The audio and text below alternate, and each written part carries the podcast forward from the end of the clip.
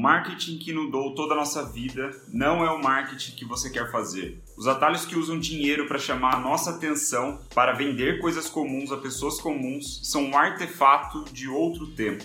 Não aquele em que vivemos agora, de outro tempo, não do que vivemos agora. Você pode aprender a enxergar como seres humanos sonham, decidem e agem. E se você ajudá-los a se tornarem melhores versões de si mesmos, aqueles que eles procuram ser, você então é um profissional de marketing, você é um marqueteiro. Salve, salve! Bom dia! Começando aí a nossa terceira live, terceiro capítulo do This is Marketing do Seth Godin. Esse é o terceiro capítulo, The Marketer Learns to See. Muito bom esse capítulo, gostei bastante. Ele é pequeno, mas agora a gente já começa a aprofundar um pouco mais, sair um pouquinho daquela linha introdutória. Embora o SES ainda continua sendo introdutório nesse início, mas já começo a trazer um pouco mais de é, grandes ideias para vocês, né? Mais grandes ideias, mais palpáveis, talvez mais úteis para o dia a dia. Tô ansioso para compartilhar com vocês. Antes, aquele recado básico do porquê eu tô fazendo essas lives, né? Porque eu percebi que quando eu morrer eu quero ser um profissional lembrado como alguém que dominava tanto teoria quanto prática, e essa é a minha forma de tentar um dia, quem sabe, dominar a prática, né? Lendo, estudando escrevendo o que eu estudei e vindo aqui nas lives passar, compartilhar esse, compartilhar esse conhecimento com vocês que também né, podem ter aí ambições parecidas, né? Querem usar a teoria para melhorar a prática de vocês. Então, essa live no começo da manhã é uma forma de vocês pegarem um pouco dessa teoria, desse livro, é um embasamento legal, bom do Seth Godin, né? Um puta cara de marketing e levar para a prática de vocês, certo? Então, indo direto ao ponto, sendo mais objetivo, hoje o tema é aprender a usar a bússola, né? É a bússola que a gente falou na live passada, é, ele começa a dar mais é, detalhes sobre isso, né? De como você pode guiar, como você pode se guiar, né? Por essa bússola. E o spoiler é que se trata de cultura, né? Não de economia. É, it's the culture stupid, né? Não é economia. Quem pegou a referência já deixa o like aí, que vão ser poucos que vão pegar a referência. Mas o objetivo é como enxergar o mundo à sua volta, né? Esse é o objetivo da live de hoje, é, é você começar a enxergar, né? Como vem o nome do, do capítulo. É fazer com que você comece a ver as nuances que fazem o marketing, né? Que fazem, a, a que causam as mudanças no mundo certo? Então, temos o tema, temos o objetivo, as três big ideas. Então, o que a gente vai falar agora nos próximos minutos? A primeira, o marketing em cinco passos, né? Que eu prometi na, na live anterior, já tinha dado um spoiler, eu acho. Depois eu fiz um story também tentando criar expectativa, tentando criar atenção que a gente aprendeu.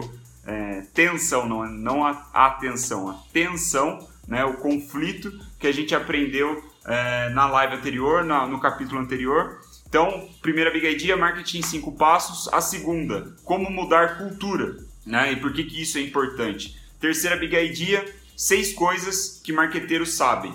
Então, esse capítulo ele é bem rápido, ele é basicamente esses três tópicos só mesmo.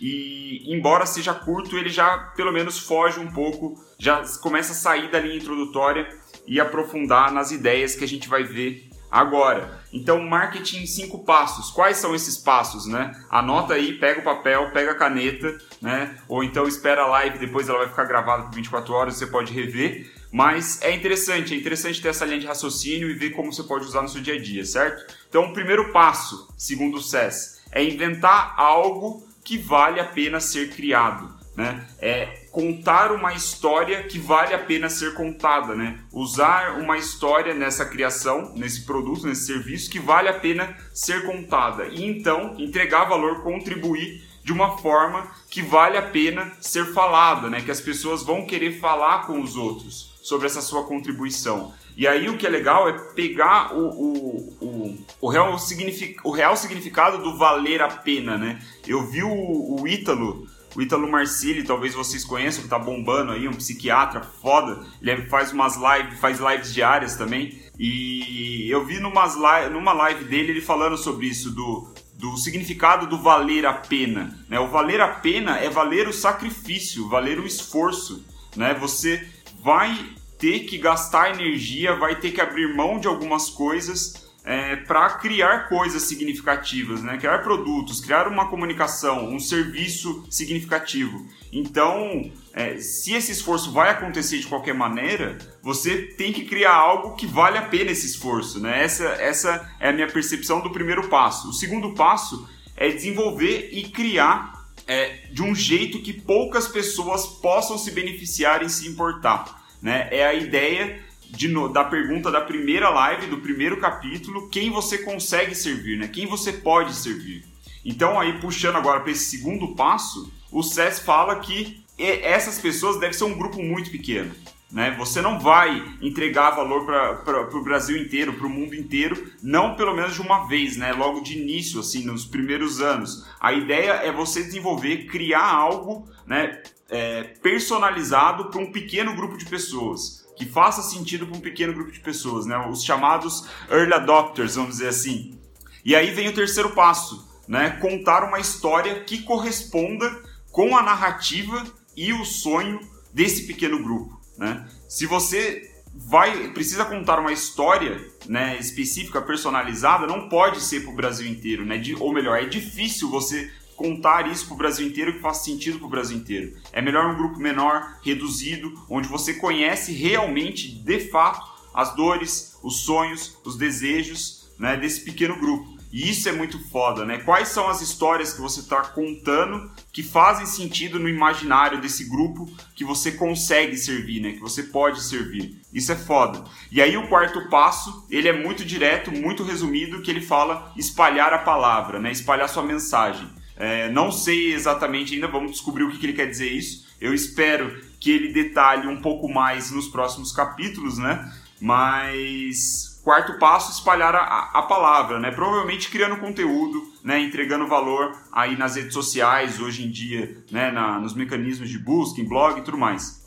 E aí a gente vem para o quinto e último passo, que ele diz que é geralmente o passo ignorado. Então, presta atenção, pega aí seu caderno, faz uma anotação, um rabisco, lembre-se disso, o quinto passo mais importante, pelo visto, não mais importante, mas geralmente negligenciado, como o Cess diz, é aparecer regularmente, consistentemente e generosamente. Regularmente, consistentemente e generosamente. Né? É entregar valor sempre, com consistência, toda semana, ou todo dia, ou todo mês, enfim, na, na, na, frequência que você pode, né, que você consegue oferecer, mas a ideia é fazer isso com regularidade. Com certeza é o mais difícil, Michael, com certeza. É, e que geralmente é ignorado, como o Cés mesmo disse, né? Então é aquela ideia, trazendo para o marketing de conteúdo, para a criação de conteúdo, é você criar conteúdo, entregar valor sempre, sabe? Com regularidade, é, com generosidade, né? Como ele diz, assim, entregar valor, aí puxando para o que o Gary Vee fala, né? Sem esperar muito, é, sem esperar algo em troca, né? Imediatamente ou necessariamente.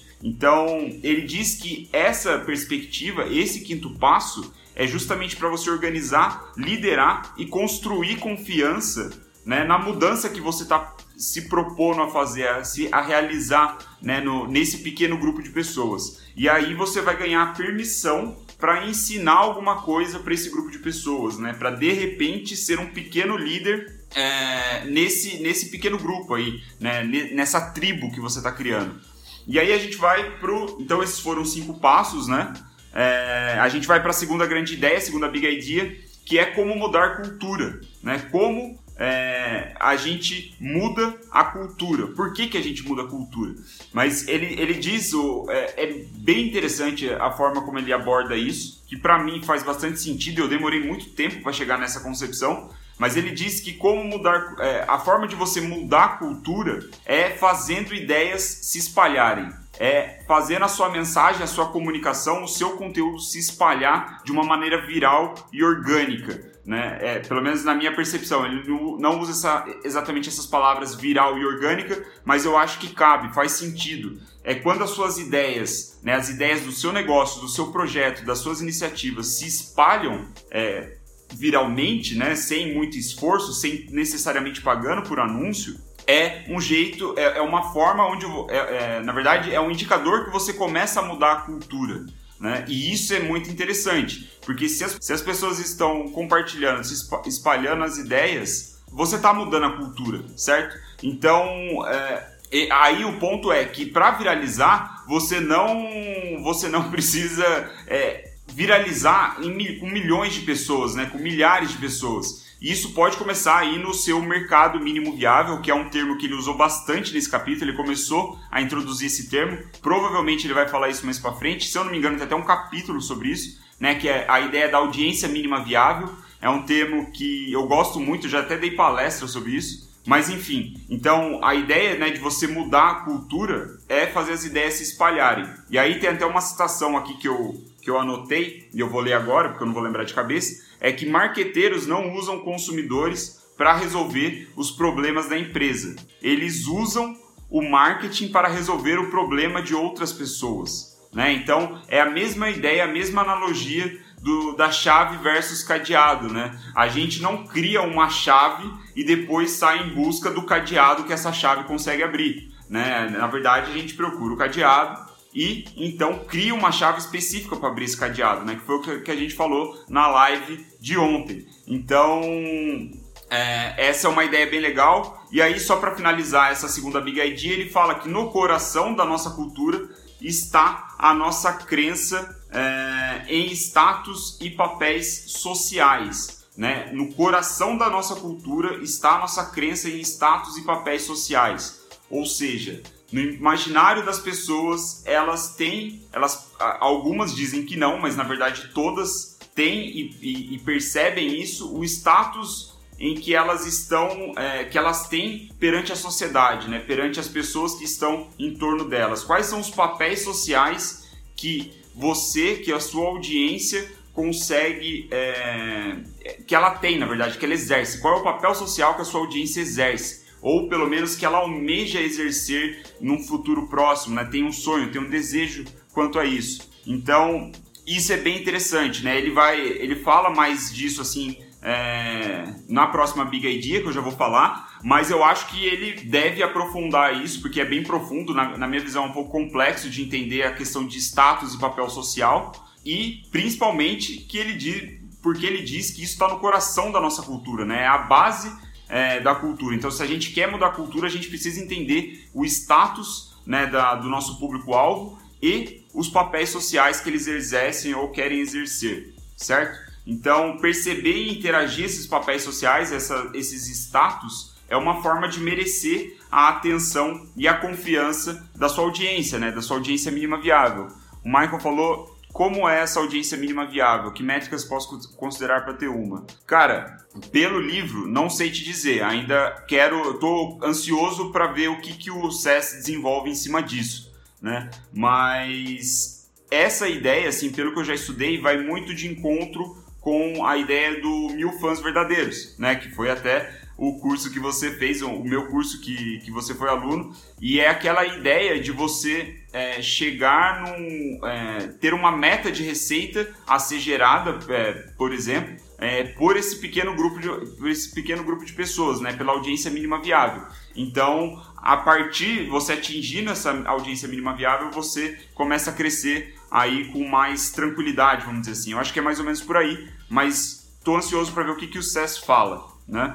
Eu acho que até sem ser o próximo capítulo, o outro eu acho que ele aprofunda nisso. Mas então vamos para a terceira big idea, seis coisas que, o que os marqueteiros sabem, né? Esse é o subtítulo aí do tópico, né? Ou melhor, é o nome do tópico que ele dá, é, coisas que marqueteiros sabem.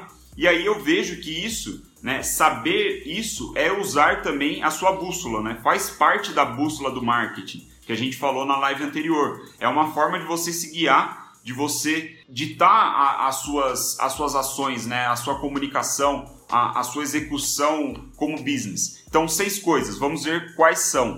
É, a primeira é que as pessoas criativas e comprometidas podem mudar o mundo, né? Elas podem fazer as suas ideias se espalharem. Pessoas criativas e comprometidas, vocês que estão vendo a live, né? É, e provavelmente o público do SES, né? Por ele ter escrito isso, elas podem é, mudar o mundo. Então isso é bem interessante, mas já na segunda coisa que, ele, que os marqueteiros sabem, né? Que o SES fala, é que você não pode mudar todo mundo.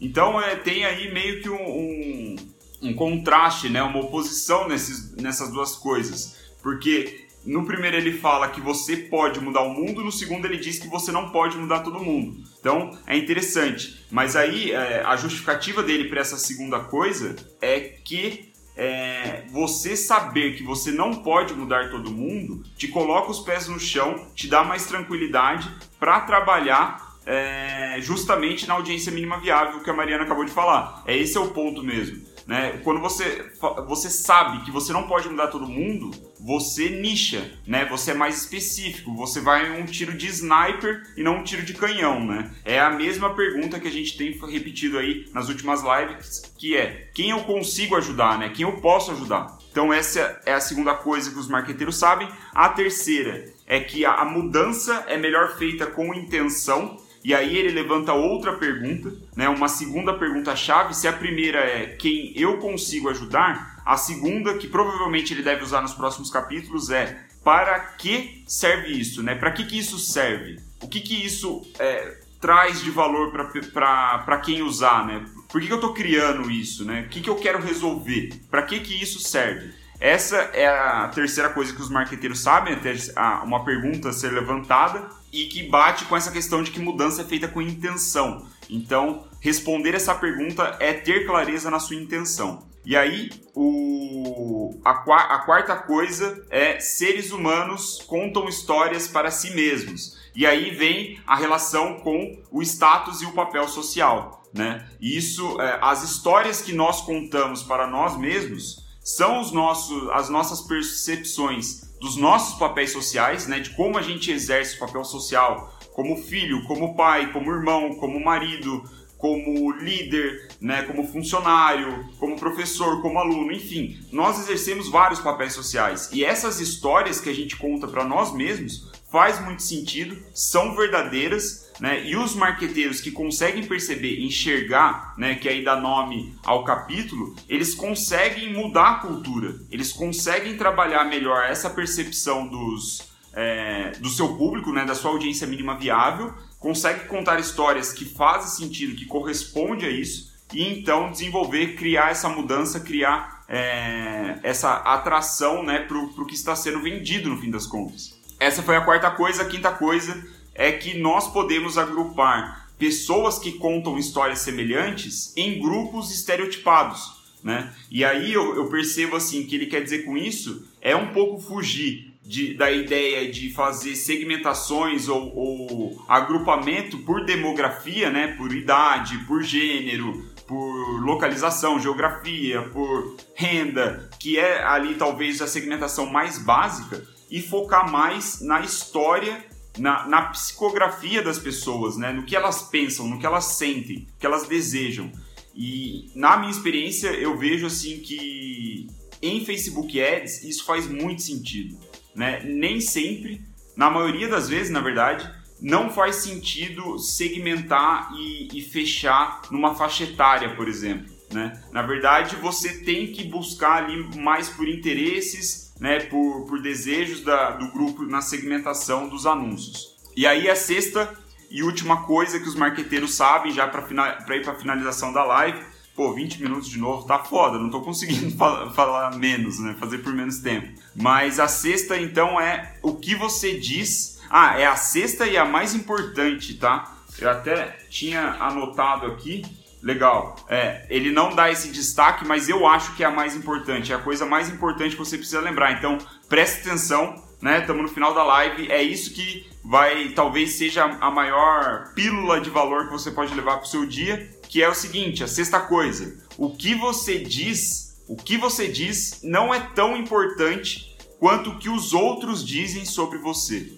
O que as outras pessoas falam sobre o seu trabalho, sobre o seu projeto, sobre a sua iniciativa, sobre o que você faz, é muito mais importante, é infinitas vezes mais importante do que você mesmo fala sobre ele. Né? Então, você ter essa noção, ter essa consciência, pode te ajudar a moldar ainda mais a sua comunicação, moldar ainda mais essas histórias que devem ser contadas e, e, tentar fazer com que as pessoas falem bem de você, né? falem bem do seu trabalho, falem de uma forma positiva que agregue valor para os outros.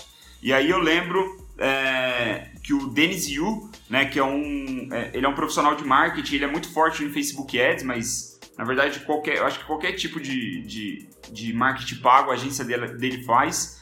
É, ele fala disso, né? Ele fala sobre criar anúncios no Facebook, no Instagram, em qualquer lugar, é, promovendo, é, impulsionando o que as outras pessoas falam de você, né?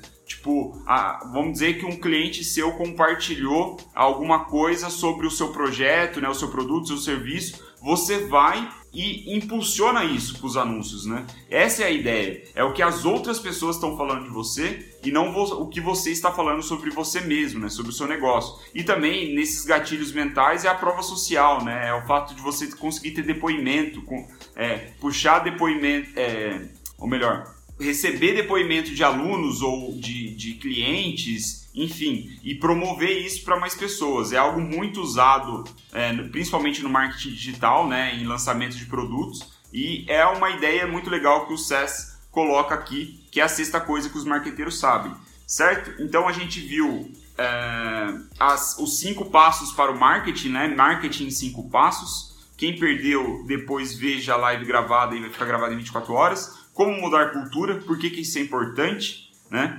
E as seis coisas que os marqueteiros sabem e podem usar como bússola, certo? Uma vez que você sabe isso, que você entende isso, você pode usar como bússola para guiar as suas ações, guiar o seu o andamento do seu projeto. Beleza? Então, para finalizar, uma leitura rápida aqui, um trechinho é, que eu achei interessante, que é o seguinte: se você quiser fazer mudanças, comece criando cultura. Comece organizando um grupo bem unido. Comece por colocar as pessoas em sincronia desse grupo. A cultura vence a estratégia. Tanto que a cultura é estratégia. Achei do caralho essa parte. Então, foque em mudar cultura. Foque em é, faça da cultura a sua principal estratégia, né? Como que você pode mudar a cultura da sua audiência mínima viável? Então, a pergunta do dia, a reflexão do dia para a gente finalizar para você levar para sua prática é qual é a história que as pessoas que você consegue ajudar contam para si mesmas, né? As pessoas que você consegue ajudar, o que, que elas falam para si? Quais são os papéis sociais? Quais são os status delas? Né? Quais são as histórias que elas contam para si?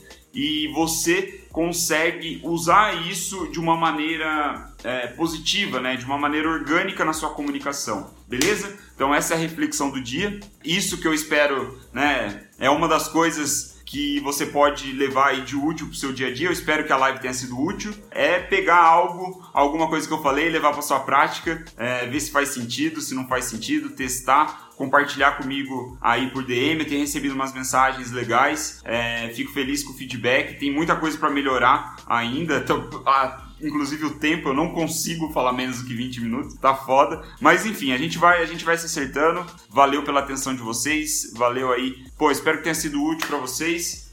Muito obrigado.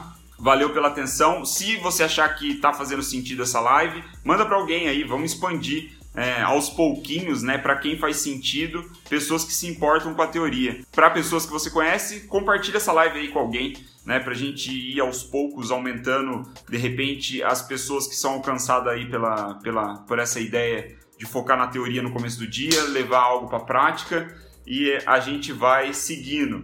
Então, amanhã temos o capítulo 3, capítulo 3, mas a, a quarta live, certo? Então, é, nos vemos amanhã, às 9h03 da manhã. Valeu, galera!